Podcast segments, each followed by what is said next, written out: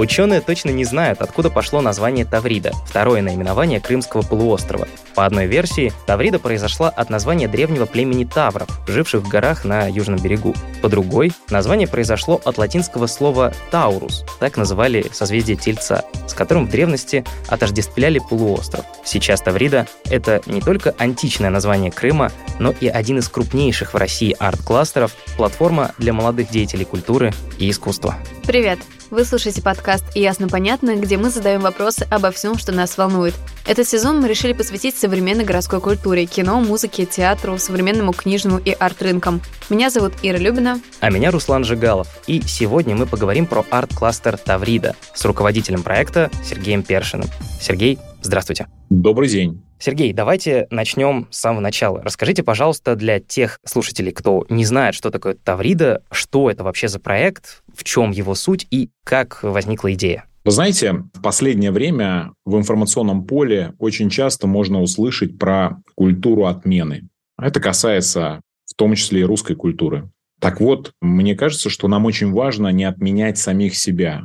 И есть какие-то вещи, которые как это неудивительно звучит, есть только в России. Вот одним из таких проектов является наш проект, проект, который называется «Арт-кластер Таврида». В нашей стране действительно большое количество талантливых ребят, которые выбрали для себя творческую профессию как профессиональную траекторию развития. И у них есть возможность получать образование, не знаю, работать в этом направлении. Вот в 2015 году государство задумалось о том, чтобы еще помочь им в выстраивании горизонтальных связей, и вместе с нами было принято решение через наш проект выйти на связь с молодыми профи творческих индустрий для того, чтобы помочь им организоваться в сообщество, для того, чтобы помочь им увидеть те возможности, которые есть в России. Сегодня наш проект — это образовательные заезды, которые проходят с мая по октябрь. Таких заездов в год мы примерно проводим 10, и они проходят на площадке сезонной, да, мы называем ее фестивальной.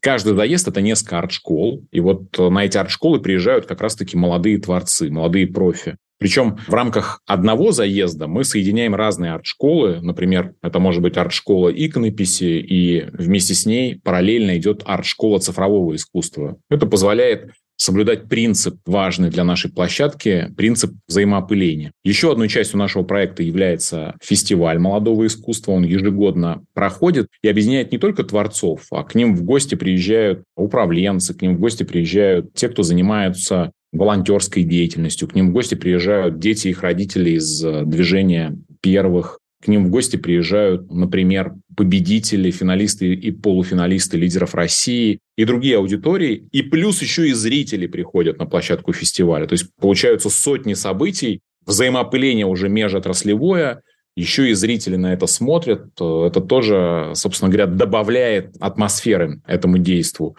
А, важной частью нашего проекта является Академия творческих индустрий «Меганом». Надеюсь, мы об этом еще сегодня поговорим. В целом это все находится, вот я сейчас перечислял различные события, которые проходят на одной большой площадке там, в 250 гектар, где мы по-настоящему, наверное, вместе с государством строим город для молодых профит-творческих индустрий, для молодых профессионалов в сфере культуры и искусства. Там же в этом городе находится арт-парк. Это уже такая точка притяжения для туристических потоков. Кстати, в этом году арт-парк спустился под воду, и есть уже подводная часть этого парка. Вы предлагаете посетителям поплавать или как? Мы предлагаем им погрузиться всецело и в творческую атмосферу, ну и под воду, если они вдруг хотят увидеть его подводную часть. Всего, кстати, в этом арт-парке уже больше 30 арт-объектов. Кроме того, у нас, кстати, есть такая сетка своего рода наших амбассадоров, если хотите, или людей, разделяющих принципы, смысл нашего проекта в субъектах нашей страны. Я говорю сейчас про арт-резиденции. В 35 регионах таких арт-резиденций 60. Это не наши проекты с точки зрения инфраструктуры, но наши с точки зрения содержания. Да? Мы находимся на связи с командами. Ну, то есть такая таврида в миниатюре, да, получается? Да, такие, знаете, точки роста творческой экономики в субъектах, по сути, да, Таврида в миниатюре где-то в меньшей степени, а где-то даже в большей, потому что у многих мы учимся. Ну, звучит все на самом деле очень-очень масштабно, как такой действительно очень большой проект. Как вообще справились с таким объемом работы, с таким планированием, согласованием? То есть как вообще вот выстраивалась работа с самого начала? Как она начиналась, самое да. главное? То есть насколько сложно было все это запустить? Потому что, судя ну, сейчас потому, звучит, да, как что-то очень большое. 35 регионов, э, да, повсюду Таврида. команда. Как началось? Конечно, Таврида, она не стала масштабной сразу. Мы проходили и проходим сейчас естественный эволюционный путь, и Самое главное для нас, что это улица с двусторонним движением. Развивается творческое сообщество, то есть те ребята, которых мы приглашаем, и лично развиваются, и развиваются как сообщество. Кстати, а кто эти ребята, я хотел бы заострить на этом внимание. Вот сейчас есть один очень популярный исполнитель, который выступает под э, сценическим псевдонимом «Шаман». Вообще это Ярослав Дронов, он когда-то приехал к нам на площадку и был участником как раз-таки такой музыкальной арт-школы, да, арт-школы, посвященной современным направлениям музыки. Так вот, развиваются ребята лично, развиваются сообщества, и мы тоже потихоньку развиваемся. Вот в 2019 году мы кардинально поменялись, мы изменили локацию, появились те самые 250 гектар земли, о которых я уже говорил сегодня, да, и наш проект начал расти, кстати, меняя в том числе и среду вокруг. Я очень внимательно слушал, как Ирина обозначала тему сезона, и хочу вам сказать, что это абсолютно попадает в нее из той точки зрения, что наш проект, развиваясь, он развивает территорию вокруг. Эта территория становится другой, меняется портрет людей, которые приезжают в эту территорию. Да, это все на берегу Черного моря, в Крыму,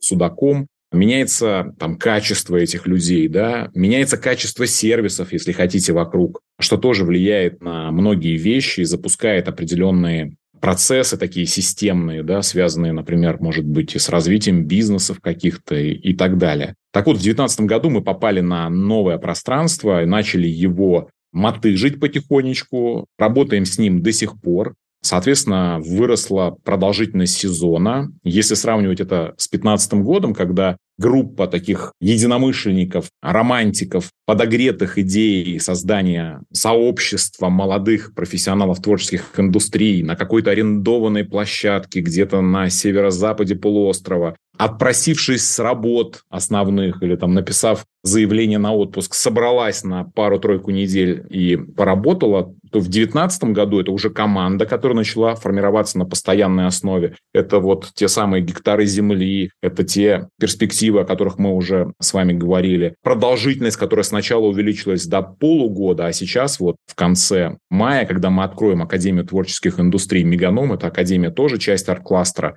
И, кстати, там уже проходят тестовые образовательные заезды.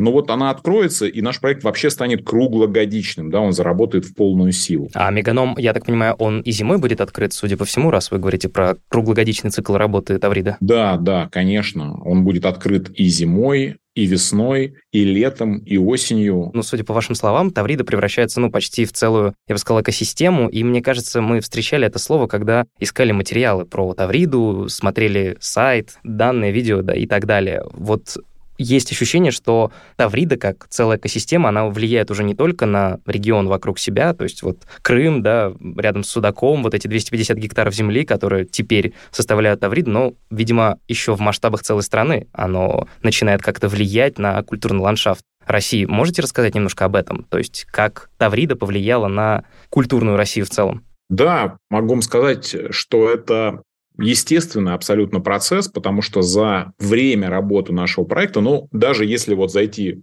в базу нашу информационную, да, можно увидеть там почти 170 тысяч портфолио ребят, которые являются теми самыми молодыми профессионалами в теме творческих индустрий, культуры и искусства. А что это значит? Это значит, они для себя выбрали эту стезю и развиваются в ней профессионально да, растут, они имеют профильное образование. Ну, кто-то из них имеет профильное образование базовое, да, имеющее отношение к этим отраслям. Кто-то из них, например, имеет, не знаю, записанные альбомы, имеют выставки персональные в том числе, имеют выпущенные книги, поставленные спектакли, выпущенные фильмы и так далее, и так далее. Очень важно, что все эти ребята из разных регионов нашей страны. Наверное, вот эта информационная база, она охватывает все субъекты, да, их сейчас 89, И это говорит о чем? Что процесс влияния, он абсолютно естественный. Да? Я вначале говорил про эволюционный путь наш,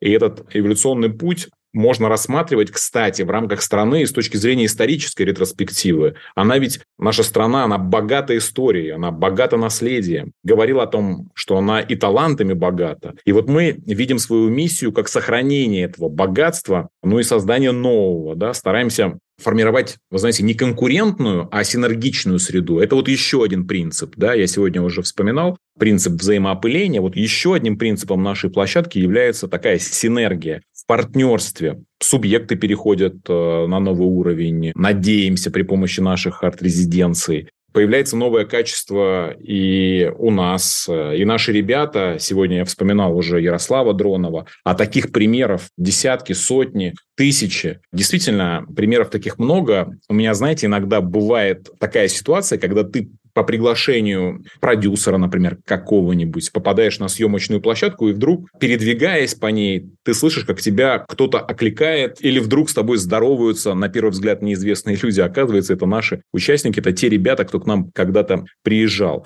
Мы не продюсерский центр, конечно, да, и мы абсолютно не ставим себе целью штамповать там звезд или звездочек современной культуры или культуры современности нашей страны. Но мы стараемся создавать такие условия, чтобы эти звездочки проявлялись, чтобы у них появлялась возможность зацепиться, и чтобы они горели еще ярче. Большое количество ребят, которые сегодня, вот даже, знаете, информационное поле э, мониторю, периодически э, какие-то события происходят, премия, например, в театральной индустрии, либо опубликован э, лайнап какого-нибудь музыкального фестиваля, к примеру, там, Урал Music Night, да, или происходят съемки сериала, вот прямо сейчас там одного. Не буду говорить какого, поскольку пока он известен в узких кругах под рабочим названием. И так или иначе там выплывают наши ребята.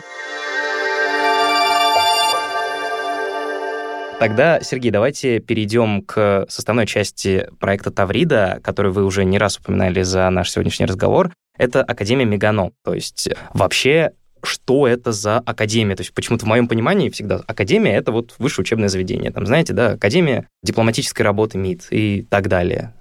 Вот по угу. какому принципу будет э, функционировать и что собой представляет э, Меганом? Важно подчеркнуть, что Академия творческих индустрий Меганом, а, арт-кластера Таврида – это, конечно, не вуз. И мы здесь не собираемся подменять собой базовое профильное образование. Мы не даем высшего образования, если вот отвечать конкретно да, на ваш вопрос. Академия уже сегодня, ну, пока еще в тестовом режиме, но с 27 мая в постоянном режиме, будет работать в формате краткосрочных, среднесрочных или долгосрочных интенсивов. Вот э, в этом году мы, например, запланировали программы по пяти направлениям, потому что считаем важным подтянуть эту историю. Вот здесь я привязываюсь к вашим предыдущим вопросам про изменение культурного ландшафта страны в целом, да, и хотели бы в хорошем смысле, в хорошем смысле, да, помочь нашей стране в формировании национального культурного контекста. Вот пять направлений, которые мы выбрали в этом году вместе с экспертами, вместе с теми, кто нам помогает, представляя индустрии, вместе с теми, кому мы доверяем, вместе с нашими легендами. Это такие направления, как зрелищное искусство, здесь и театр, и изобразительное искусство, это новые медиа, это производство видеоконтента, это, конечно же, дизайн. В академии, в нашей академии, мы ждем не только профи, представляющие творческие индустрии, вот мы сегодня о них уже очень много говорили, но и хотели бы видеть людей, которые представляют нетворческие профессии, не знаю, вот, например, управленцев, да, или, может быть, людей, которые занимаются чем-то еще. Для них мы готовим специальные образовательные программы, и нам кажется очень важно у современных людей прокачивать их креативную компетенцию, их креативность, э, возможно, критический взгляд на свою постоянную работу, потому что это позволяет выйти немножко за рамки и позволяет те проекты, которыми эти люди занимаются в своей обычной жизни, сделать еще лучше. Будем обязательно анонсировать и такие программы. Все это появляется на нашем сайте, поэтому заходите tavrida.art. А если коснуться немножко вновь Академии Меганома, вы сказали, что там все будет происходить по принципу интенсивов. То есть я правильно понимаю, это собираются участники по заранее поданным заявкам, и в рамках какого-то, ну, не знаю, неделя, две, три вот этого периода времени они должны успеть не только придумать, запичить, но еще и реализовать какой-то проект, чтобы в конце показать его зрителям? Или есть какое-то жюри, которое будет отбирать и оценивать работу участников? Может быть и такой формат, но на самом деле вариаций большое количество. Да? Вот тем и прекрасен наш проект, что есть возможность выбора, как и в жизни, собственно говоря. Мы этого касались сегодня уже. Смотрите, как это работает на практике. То есть, по сути, это модульная система. Да? Количество этих модулей может быть разным.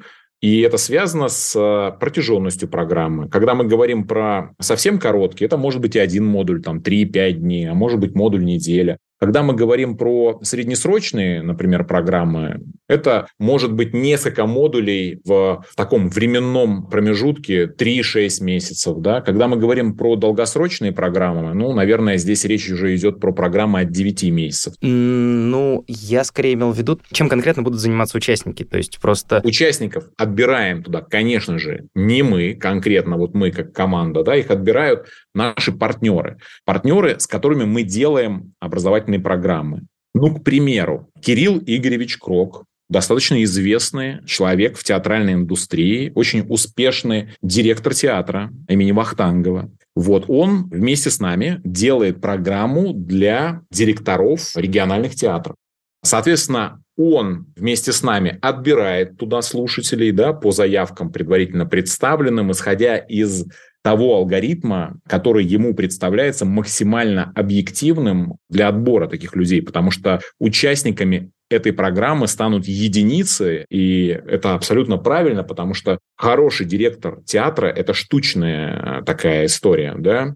Он же вместе с нами готовит программу, сколько в этой программе будет модулей, какое количество практических часов, да, какое количество часов э, будут иметь отношение к ядру, что будет факультативно. Мы э, определяем вместе с ним и запускаем вместе с ним такую программу. Соответственно, те, кто прошли отбор, становятся ее слушателями. Причем, кстати, эти модули, они могут быть и онлайн формата. Эти модули могут быть не только на площадке, а может быть это конкретная стажировка, например, в том или ином театре. То есть здесь вариация очень широкая и возможностей очень много. Угу. А не планируете ли вы случайно вот э, подобные мастер-классы, ну, например, лекции глав вот этих вот отдельных программ, да, или, например, какие-то встречи с участниками выкладывать в общий доступ, чтобы, например, эти знания, которыми они могли бы поделиться с участником, были доступны максимальному числу слушателей и зрителей? Не все, конечно, да, но планируем. Безусловно, вы знаете, мне кажется, что каждый должен заниматься своим делом. И мы, конечно, заинтересованы в том, чтобы расширять каналы, через которые мы взаимодействуем с профильной, целевой для нас аудиторией. Но вот есть Российское общество знаний, которое отлично делает просветительские марафоны, и там как раз-таки формат таких лекториумов, которые происходят вживую, но в то же время они и в трансляции, а еще и в записи. Поэтому мы конечно же, тоже люди современные и все понимаем, будем стараться, и уже это делаем давным-давно, лучший контент выкладывать, делиться им. Но, кстати, вы знаете, не так давно разговаривал с одним социологом, который говорил о тенденции абсолютно четкой, абсолютно измеримой, которая наметилась. Эта тенденция связана с тем, что люди, в том числе, кстати, и новые поколения, как это ни странно, все больше и больше обращают внимание на проекты офлайн режима. Им хочется немножко подразгрузить свою жизнь от вечного онлайн-интерактива. Им хочется живого общения. И эта тенденция, она наметилась, конечно, в годы пандемии. И сейчас она продолжает набирать обороты. То есть за то время, пока мы все сидели на карантине, люди устали бесконечно смотреть э, в экраны ноутбуков и Ну да, я вот книжный захотели... клуб организовала, туда очень активно все ходят, с огромным удовольствием постоянно. Хотя, по сути, мы могли бы, да, созваниваться, обсуждать книжки онлайн, но нет, все там в воскресенье днем раз в две недели стабильно выезжают в центр Москвы, чтобы книжки обсуждать. Мне кажется, людям, правда, не хватает какого-то офлайн не знаю, ну даже не общение, а вот именно взаимодействие общности какой-то. Даже больше, мне кажется, в таком общении, конечно же, присутствует определенная энергия. И вот мы очень часто внутри своей команды знаете, даже с нас иногда коллеги смеются. Мы им там материалы какие-то готовим про наше очередное мероприятие и пишем. В общем, знакомство в стиле Таврида Арт.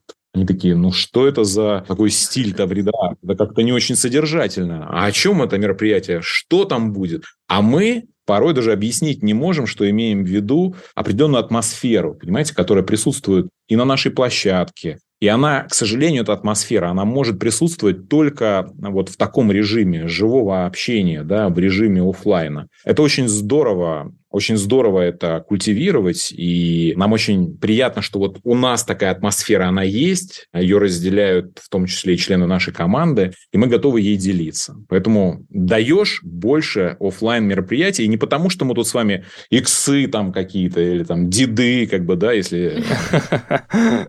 Это думеры, да. Поколенческой теории, или там бэби-бумеры, там. Нет, просто потому что хочется всецело жить, полноценно, полногрудно, если хотите. На самом деле мы с вами сейчас очень много обсуждали момент с э, принципом обучения вот этим кластерным, ну не кластерным имеется в виду, как же это слово, цикличные интенсивы, вот, интенсивы, и у меня сейчас мысль в голове возникла, что-то наподобие, знаете, воздушного замка. А у вас не было никогда такой мысли, что арт-кластер Таврида может взаимодействовать, например, с профильными министерствами образования, чтобы как-то менять систему образования в России, например, в школах или, я не знаю, или даже в вузах? Моя мысль пошла слишком далеко. вот, ну, то есть, чтобы условно, не знаю, устаревшие лекции, уроки, да, чтобы везде была своя маленькая Таврида, в каждой школе или в каждом вузе. Вы знаете, за любым делом стоят люди. Вот в нашей команде работают люди, которые болеют своим делом. И вот на своем уровне, безусловно, мы максимально пытаемся внедрять все наши технологии везде, где это уместно. Да? Вот сейчас мы обсуждаем как раз-таки историю про то, что хотели бы, чтобы все, вот представьте себе тоже, как это повлияет да, в целом на вот эту вот большую там, территорию. Я не говорю про наш арт-кластер, а вот про все города, населенные пункты, которые находятся вокруг россыпью. Мы хотим, чтобы обучающиеся в школах, и делаем мы это вместе с движением первых, обучающиеся в школах, пройдя определенные конкурсные процедуры, да, если у них есть там предрасположенность определенная различным направлениям творческих индустрий, приезжали к нам после уроков на дополнительные образовательные программы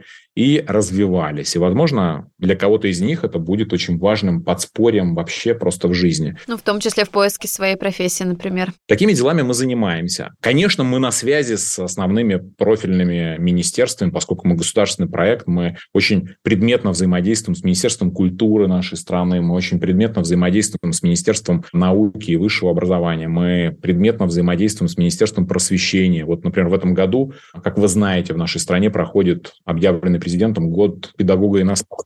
Да, ну, мы не можем э, оставаться в стороне, и мы посвящаем этой теме наши события, наше внимание уделяем. Вот, поэтому мы на связи. Но э, здесь еще раз хочу вернуться к тезису, который сегодня уже озвучивал. Мне кажется, важно, когда каждый из нас занимается своим делом, да, и э, наша деятельность, она не является секретной какой-то. Мы, наоборот, всячески делимся, рассказываем, выступаем, могу сказать, с лекциями. Причем это не только я, ну и там сотрудники нашей организации, члены команды. Абсолютно разные навыки пытаемся продвигать, начиная от того, как управлять творческой командой и заканчивая тем, как менять облик того или иного региона, откликаемся на предложения, когда нас просят, вот просто просят, да, приезжайте, давайте вместе подумаем. Поэтому мы открыты, мы пропагандируем свои ценности, мы стараемся очень четко говорить о своих принципах, и если это каким-то образом кто-то использует в работе, это чудесно. Ну, кстати, хочу сказать, что вот этот принцип взаимоопыления, он работает и в отношении наших партнеров. Вот с нами соприкасаются какие-то организации. Мы видим потом, как внедряются те идеи, которые там они подсмотрели, может быть, на нашей площадке. Мы с удовольствием берем тоже какие-то классные идеи, если видим это у партнеров. Даже вот команду нашу мы периодически тренируем, и с нами там работает одна небольшая, очень маленькая компашка, которая как раз-таки заточена на формирование команды, на усовершенствование управления командой. И вот они у нас подсмотрели, у нас есть такое правило пяти вопросов. Они подсмотрели это правило, и теперь его и сами используют, и другим транслируют. Нам, собственно говоря, не жалко. А что это за правило, Сергей?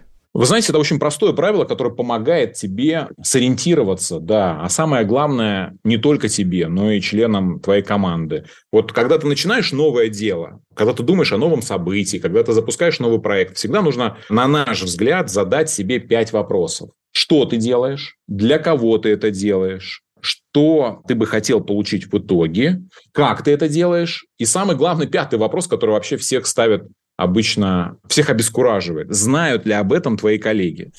Зачастую выясняется, не всегда знают, понимаете? А взаимопонимание, правильная коммуникация сегодня решает многое она на самом деле помогает тебе, это важнейший ресурс. Вот искренне могу вам сказать. Я сегодня говорил о том, что мы обучаем свою команду постоянно. Вот мы практически все наши обучения посвящаем взаимопониманию, правильной коммуникации, когда люди друг друга слышат, когда они слышат, какой вопрос им задают, и отвечают на этот вопрос, а не на какой-то другой. Это помогает это работает, вот говорю вам как есть. Э, знаете, мне после этого захотелось пригласить ваших сотрудников к нам в РИА Новости, чтобы нам провели тренинг на правильное понимание друг друга, потому что иногда вы не представляете, насколько тяжело коммуницировать не только друг с другом, но и с людьми со стороны. Мы это абсолютно понимаем.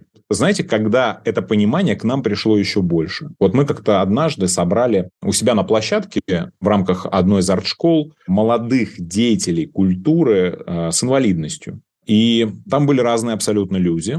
Были в том числе те, кто имеют, скажем так, проблемы с, со слуховым аппаратом, да, с артикуляцией. И когда вдруг мы подметили, что люди, которые друг друга не знали, да, они приехали к нам на площадку с такими особенностями, смотрят друг на друга и просто с одного взгляда понимают друг друга. Для нас стала очевидна та вещь, которая, конечно же, подтверждена большим количеством научных работ, про обострение да, некоторых чувств, можно так сказать. Чувств, да, каналов коммуникации в случае ослабления других. Но это просто было удивительно, понимаете? Мы говорим, мы слышим, но мы друг друга не понимаем, а люди просто поворачиваясь, глядя на друг друга в течение пяти секунд, понимают какие-то многосложные вещи.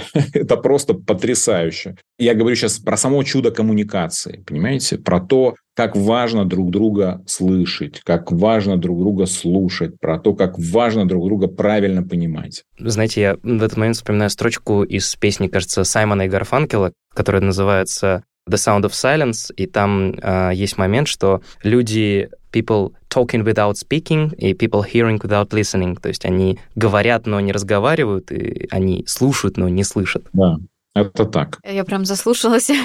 Я просто тоже вспоминала, как недавно читала лекцию для подопечных фонда «Дом с маяком», и там тоже у ребят, ну, разного рода проблемы, и я с собой взяла моего папу, а мой папа, ну, я человек очень активный, я все время коммуницирую с разными людьми по работе и так далее, а папа такой довольно замкнутый, он занимается финансами, но он как раз делает подкаст детский, поэтому мы пошли вот э, к фонду «Дом с маяком». И я очень переживала, как э, у него сложится коммуникация, потому что ему нужно было не просто общаться с этими детьми, но еще и прочитать им там какой-то кусочек лекции, чего он вообще, мне кажется, никогда не делал. Вот, и я была очень удивлена, когда он во-первых, прекрасно с этим справился, во-вторых, э, там было всего несколько ребят, и мне кажется, тем, кому явно тяжелее всего было, они больше всех участвовали, больше всех шутили. Мы вместе с ними придумали сказку. И они еще потом, э, не знаю, делали посты в своей социальной сети. То есть я думала, блин, вот как можно вообще действительно жаловаться или друга не слышать. В общем, можно все что угодно подставить, когда люди, которым сложнее, с этим справляются иногда даже лучше нас. И это, мне кажется, такой очень важный урок для всех вообще. И считаю, что всем нужно в какой-то момент жизни оказаться в каком-нибудь фонде или работать с абсолютно разными людьми, с разными трудностями, чтобы больше ценить не знаю, все, что есть в жизни, и не сдаваться, скажем так, когда создаешь какие-то проекты. Я с вами полностью согласен, Ирина. Это так. Поэтому, возвращаясь э, с ответом на вопрос Руслана. Руслан, мы скромные люди, а вот э, могу вам порекомендовать действительно те, кто работает как раз-таки с такими людьми. У нас был такой опыт, мы приглашали такого специалиста, и когда этот специалист выступает, его все слушают, поверьте мне, у людей меняется потом просто кардинально представление о том, как мы друг друга понимаем. Сергей, давайте тогда перейдем к относительно заключительной части нашей с вами сегодняшней беседы. Мы бы хотели с Ирой узнать вообще, а что грядет на Тавриде в будущем. То есть если у вас, например, направление, какой будет Таврида, там, не знаю, лет через пять? Да, но начну я издалека. Ну, во-первых, э, несмотря на то, что Академия, о которой мы сегодня говорили много, открывается, и она абсолютно меняет наш проект, э, делает его круглогодичным, все остальные проекты продолжаются. Вот регистрация на наши образовательные заезды, которые стартуют 12 июня, идет полным ходом. А, в августе мы планируем проводить фестиваль молодого искусства Таврида Арт. Резиденции наши в регионах тоже работают. Мы точно, кстати, видим, что команды в этих резиденциях становятся сильнее, обрастают своими проектами. Арт-парк, я вам уже сегодня об этом говорил, стал в том числе подводным. Да, территория увеличилась за счет пространства под Черным морем. Но мы хотим в этом сезоне поработать не только с сильными сторонами нашей страны, а, если мы говорим о культуре, о наследии каком-то нашем, да, в различных творческих индустриях, там, например, не знаю, в литературе, в гастрономии, в хореографии, там, ремесла мы хотим актуализировать в этом сезоне, и они будут представлены на площадке в профильной арт-школе. Мы обязательно коснемся темы года, которую я сегодня уже упоминал, года педагога и наставника, но вместе с этим будем изучать и какие-то ну, новые, на наш взгляд, возможности, новые рынки, в том числе особое внимание уделим Азии, да. Вы Постараемся... имеете в виду Азии в рамках вот э, мастерских, которые будут проходить, да. или вы имеете в виду просто, например, азиатскую часть России? Там? Азиатская часть России точно представлена у нас в виде участников, а здесь речь идет больше о не на словах, а, знаете, о развороте в Азию не на словах, а на деле. То есть мы хотим и готовим сейчас э, специальные программы, посвященные теме творческих индустрий в Азии, рынкам, азиатским рынкам творческих индустрий. И, кстати, вот наш наша поездка в Читу, она еще больше нас на это натолкнула.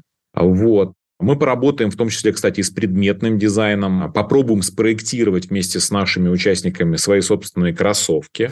Всем, кто вот прям, всем, кто сейчас ухмыльнулся, Руслан. Не, я не то, что ухмыльнулся, я это скорее улыбка, что это типа настолько неожиданно, то есть как бы ты слушаешь, тут гастрономия, раз еще кроссовки, я думаю, господи, сколько же всего на Тавриде происходит за раз. Ну, согласитесь, Руслан, создать классные кроссовки не так уж и просто. Ну, я, честно, никогда не пробовал, но я догадываюсь, что, ну, учитывая что недавно, кажется, на Netflix был целый документальный сериал, посвященный кроссовкам Nike и создателям, собственно, этого бренда, я вполне представляю, что дело вот такого вот утилитарного, что ли, дизайна, это, ну, нужно семи пядей во лбу быть. Да. Ну, вот я так постарался пройтись по каким-то ключевым темам или по тому, чем мы планируем заниматься в нынешнем году. Это, конечно же, не все. Сегодня уже говорил о нашем сайте tavrida.art. Именно там можно предметнее погрузиться, а еще лучше там можно подать заявку на участие. Это бесценно. Вы меня сейчас подкопите. Я после подкаста пойду на сайт Таврида Арт и пойду подавать заявки. Но я боюсь, что я слишком стар для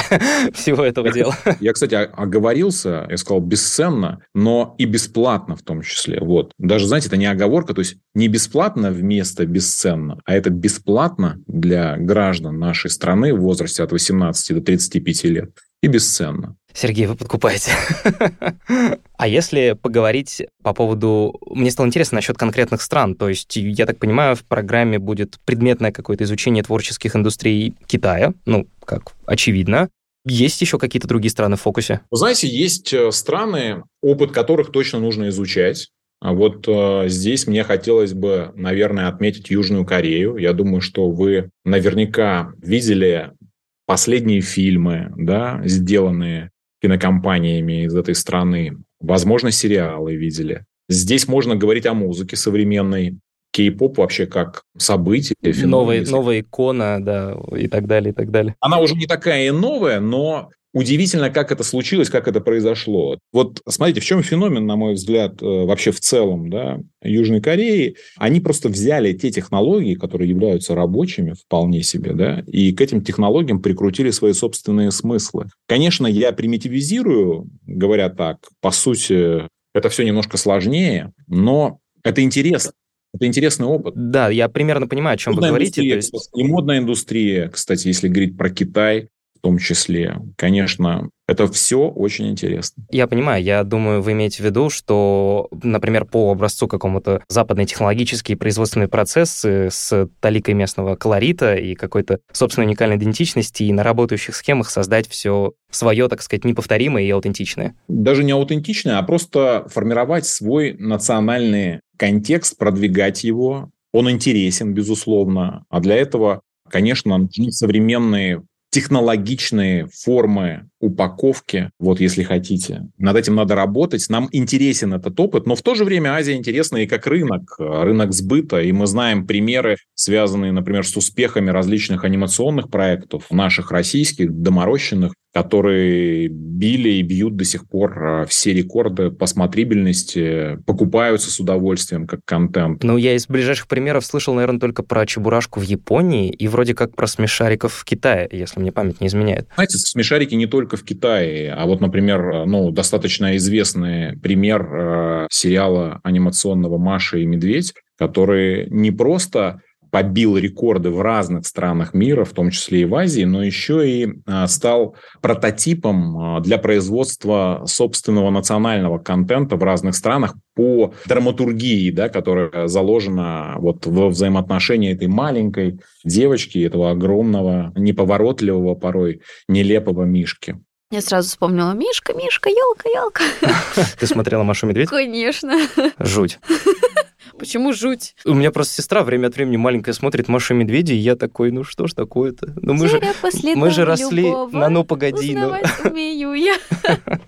Ну, ну, погоди тоже. Ну, хотя, ну да. Но я тоже росла на советских мультиках. Я почему-то больше всего помню про козленка, который считал до 10. Говоря «ну, погоди», мне близка там эта эстетика, и совсем недавно у меня есть небольшой авторский канал, а, совсем маленький в Телеграме, «Культурный першин». Да, Я мы, там... кстати, посмотрели. Да, мы, кстати, посмотрели, да-да-да. Давал там видео. Это видеозапись, как а, Папанов вместе со своей коллегой Кларой Румяновой озвучивают э, одну из серий «Ну, погоди». И выглядит это, хочу вам сказать, просто бомбически. В принципе, это тоже абсолютно тянет на сериал, на отдельный. Я думаю, что если бы они несколько эпизодов выложили, ну, точно бы люди это смотрели. Интересный контент. Если вернуться к Тавриде, мы немножко отвлеклись с вами на «Ну, погоди» и мультфильмы, наши любимые. Если поговорить про Тавриду все-таки в чуть-чуть перспективе на несколько лет вперед, какой она будет? Точнее, какой вы ее видите? Наша команда представляет ее первым в мире молодежно-просветительским курортом. Вот мы так себе это видим. Вы знаете, время, в котором мы живем, оно непростое, оно стирает грани и границы между различными индустриями, и нам сложно это не замечать, и, и правильно это, вернее, замечать, видеть это. Новые поколения, они хотят сегодня делать несколько дел одновременно. Например, общаться со своими приятелями, товарищами, единомышленниками или, например, такими же, как они, людьми, представляющими ту же самую индустрию получать просветительские знания, образовываться, одновременно с этим работать над проектом, а еще и находиться в прекрасном, вдохновляющем, воодушевляющем месте, которое способствует развитию и идей, и проектов, и общение укрепляет. Так вот, мы думаем всерьез и обсуждаем сегодня это на государственном уровне о создании первого в России и, возможно, в мире молодежно-просветительского курорта. Такого места, где можно было бы делать все это одновременно. Эту идею я обсуждал вместе с коллегами из Федерального агентства по делам молодежи. Мы обсуждали с президентом нашей страны. Владимиром Путиным, и ему эта идея показалась интересной. Нет, ну это даже звучит на самом деле очень красиво. Молодежно-просветительский курорт. Как очень крутой лагерь, вот советский, не знаю, прям только лучше. Ну, блин, звучит очень здорово. Я надеюсь, что раз вы уже предварительно получили положительную оценку, все сложится и... И, возможно, через год мы к вам с Ириной заглянем на огонек. Вы можете не тянуть с этим, приезжать в этом ну, году. Если нас в отпуск отпустят, то мы с удовольствием съездим. Мы вас отпросим. Спасибо большое. Ловлю вас на слове. Итак, сегодня у нас в гостях был руководитель арт-кластера Таврида Сергей Першин, человек, который уже на протяжении почти 8 лет занимается тем, что делает главную арт-площадку страны. Сергей, спасибо вам большое за то, что вы согласились с нами поговорить и так подробно и интересно обо всем этом рассказали. Спасибо вам большое. Была очень теплая дружеская беседа, я получил удовольствие. Спасибо вам большое. Это был подкаст «Ясно-понятно». Его ведущие Ира Любина и Руслан Жигалов. И слушайте нас везде, где хотите, на ria.ru, например, или в Яндекс подкастах, или в приложении CastBox, или в Apple подкастах, Google подкастах. И читайте больше о проекте в описании. Все ссылки будут там. Спасибо. Спасибо.